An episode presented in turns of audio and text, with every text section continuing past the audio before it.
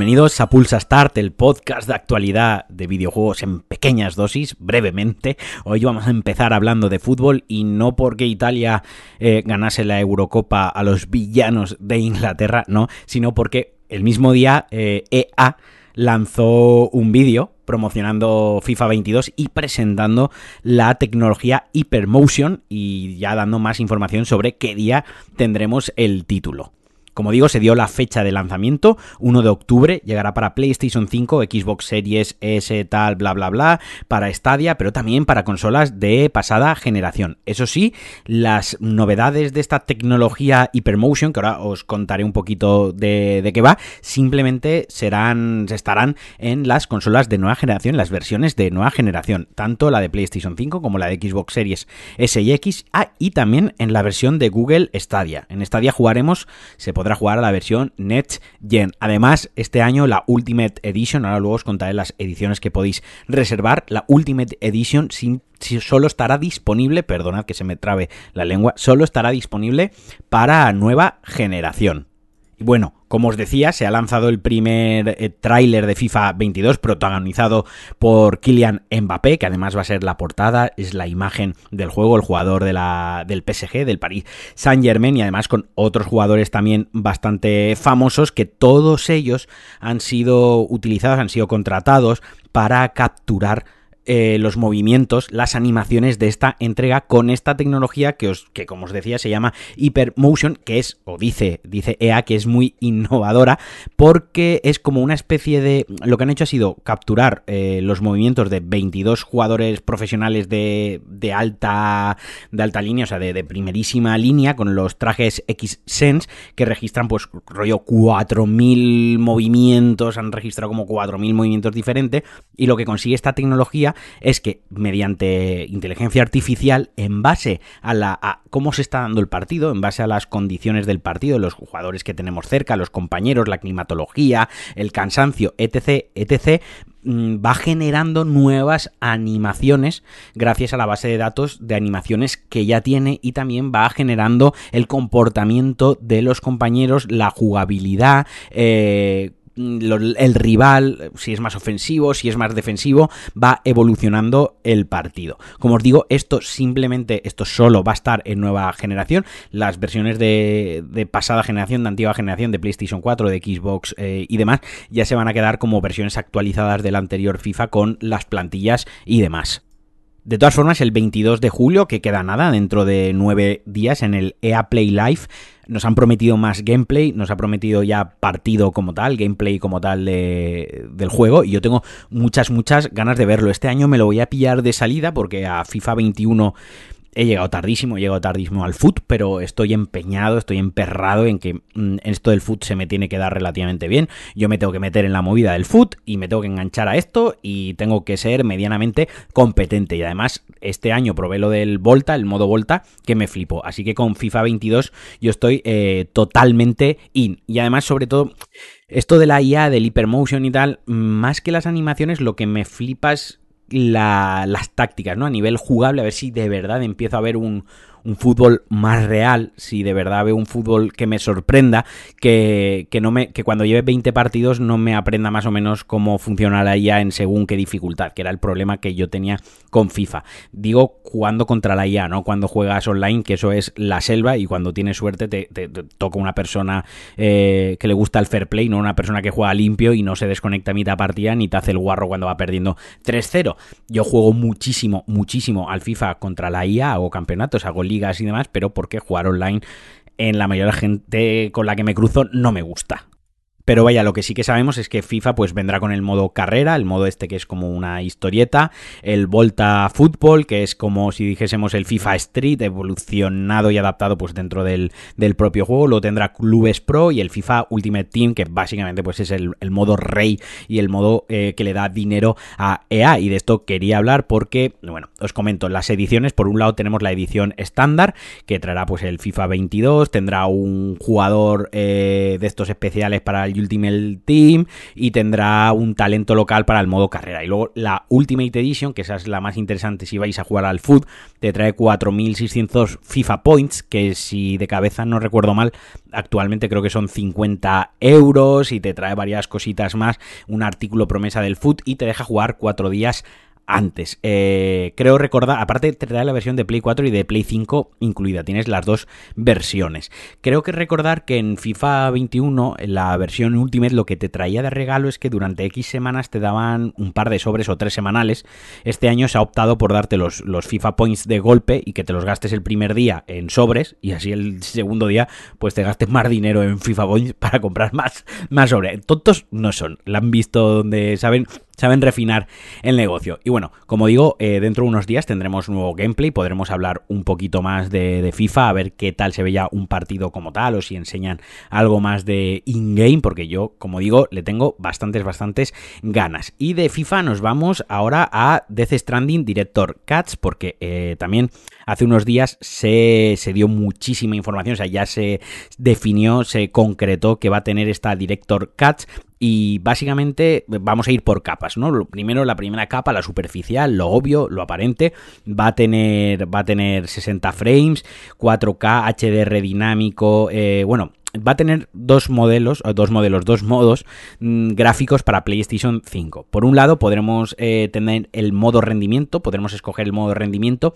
donde la resolución, los 4K serán reescalados y el juego será, irá a 60 frames bastante estables, rocosos. O sea, lo que se ha dicho es que va a ir perfectamente a 60 frames. Esa es la información que tenemos. O tendremos un modo fidelidad con 40, 40 eh, con 4K. ¿Cómo estoy hoy? Es que es lunes. Estoy teniendo un lunes un poco intenso, con 4K nativos. Eh, yo personalmente tengo claro lo que voy a jugar. Voy a jugar a, 60 frames, porque que el 4K sea rescalado o sea nativo, yo empiezo a tener cierta edad, mis ojos ya no tienen eh, esa perspicacia de saber diferenciar perfectamente, ¿no? Si estoy viendo el 4K nativo o no. Y los 60 frames, pues me puede ser un incentivo para jugarlo, puesto que yo empecé, no lo he jugado. Además, también incluso en PlayStation 5 será compatible con resoluciones ultra, ultra wide. O sea que han ido un poco más allá. Luego, en lo jugable, la segunda capa, en lo jugable, ¿qué tendremos? Pues, por ejemplo, se ha mejorado el sistema de combate cuerpo a cuerpo que para todos aquellos que hayáis jugado a Death Stranding en su día,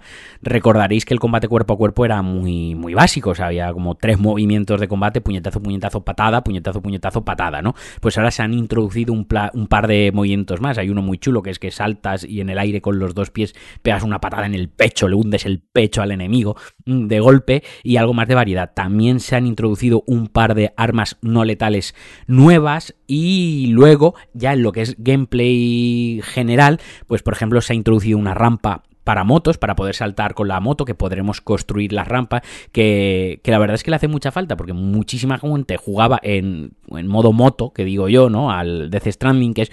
tengo que ir a todos los sitios con la moto, sea accesible o no, yo con la moto y si se me despeña la moto intento conseguir otra y continuar con la moto, aunque vea que por ahí es inaccesible, yo no me bajo de la moto. Y hacía falta una rampa para poder hacer saltos imposibles. Eh, luego también han introducido un exoesqueleto de apoyo, que son unas piernas que podrán llevarnos mercancía, podrán ayudarnos con la carga o bien llevarnos a nosotros mismos, que es bastante guay, luego no sé yo personalmente si le daré mucho uso, pero como curiosidad, como algún meme de ahí chulo, seguro que sale.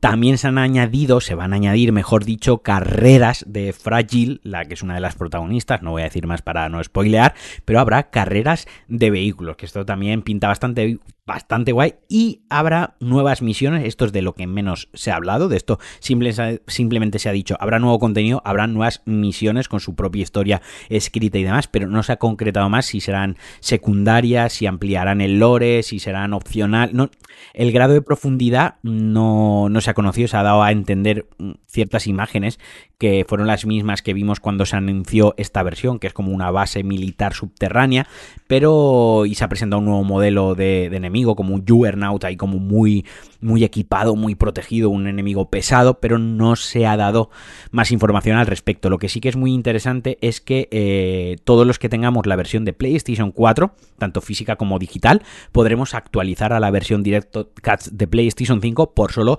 10 euros. Esto me ha, me parecido maravilloso, o sea, me parece que es el precio justo, entre 10-20 euros para todo el contenido que va a aportar, pagar 10 euros me parece muy muy bien. Ah, sí, por supuesto, se me ha olvidado contarlo, también aprovechará el DualSense, aprovechará los gatillos ápticos y alguna cosita más del mando y por supuesto también para todos aquellos que tengáis los cascos podréis disfrutar de sonido 3D adaptado y diseñado exclusivamente para el juego. Yo creo que es una gran excusa para todo aquel que no haya jugado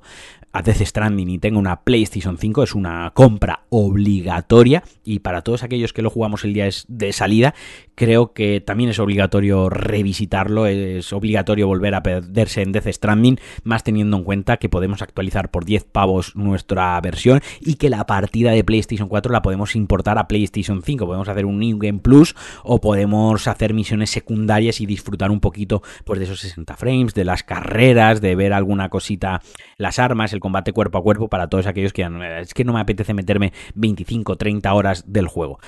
Mm, yo sí que me las quiero meter porque quiero ver cómo, cómo afectan estos cambios en la jugabilidad, a ver si mis pequeñas quejas, que eran precisamente el combate cuerpo a cuerpo y precisamente el combate con arma, eh, se han mejorado, si el rediseño que en teoría han dicho que va a haber de algunos combates con final bosses y van a introducir algún final boss también, algún jefe, algún combate con algún boss nuevo, también se nota y le da esa guinda de dinamismo que era mi, insisto, mi principal queja. Yo lo voy a revisitar y yo me lo voy a pasar. Para mí esto es obligatorio. Y ya para acabar también con versiones, con juegos que se actualizan, que traen nuevo contenido, vamos a hablar de The Witcher 3. Eh, Sabéis los que me seguís de hace tiempo que The Witcher 3 ha sido uno de los juegos a los que más horas le he dedicado, no exento de carencias y de fallos como era el control y el combate, que era terrible en su día, pero con virtudes como era un mundo absorbente, un mundo que te metía de pleno en esa fantasía medieval y con unas historias tan bien escritas, unos personajes tan bien desarrollados,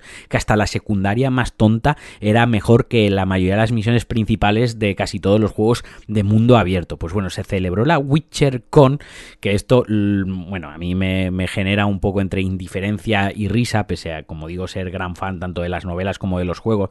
que ha sido una conferencia que ha unado los productos audiovisuales de, The Witcher, de la franquicia. Por un lado ha estado la serie de Netflix y por otro lado The Witcher 3, el videojuego. ¿No? Pues en esta The Witcher Con se presentó el tráiler de la segunda temporada de The Witcher, se presentó una serie de animación, una película, perdón, una película de animación para Netflix que contará, que servirá como precuela de todo el universo de Geralt de Rivia. De, hecho, el protagonista no será, no será Geralt,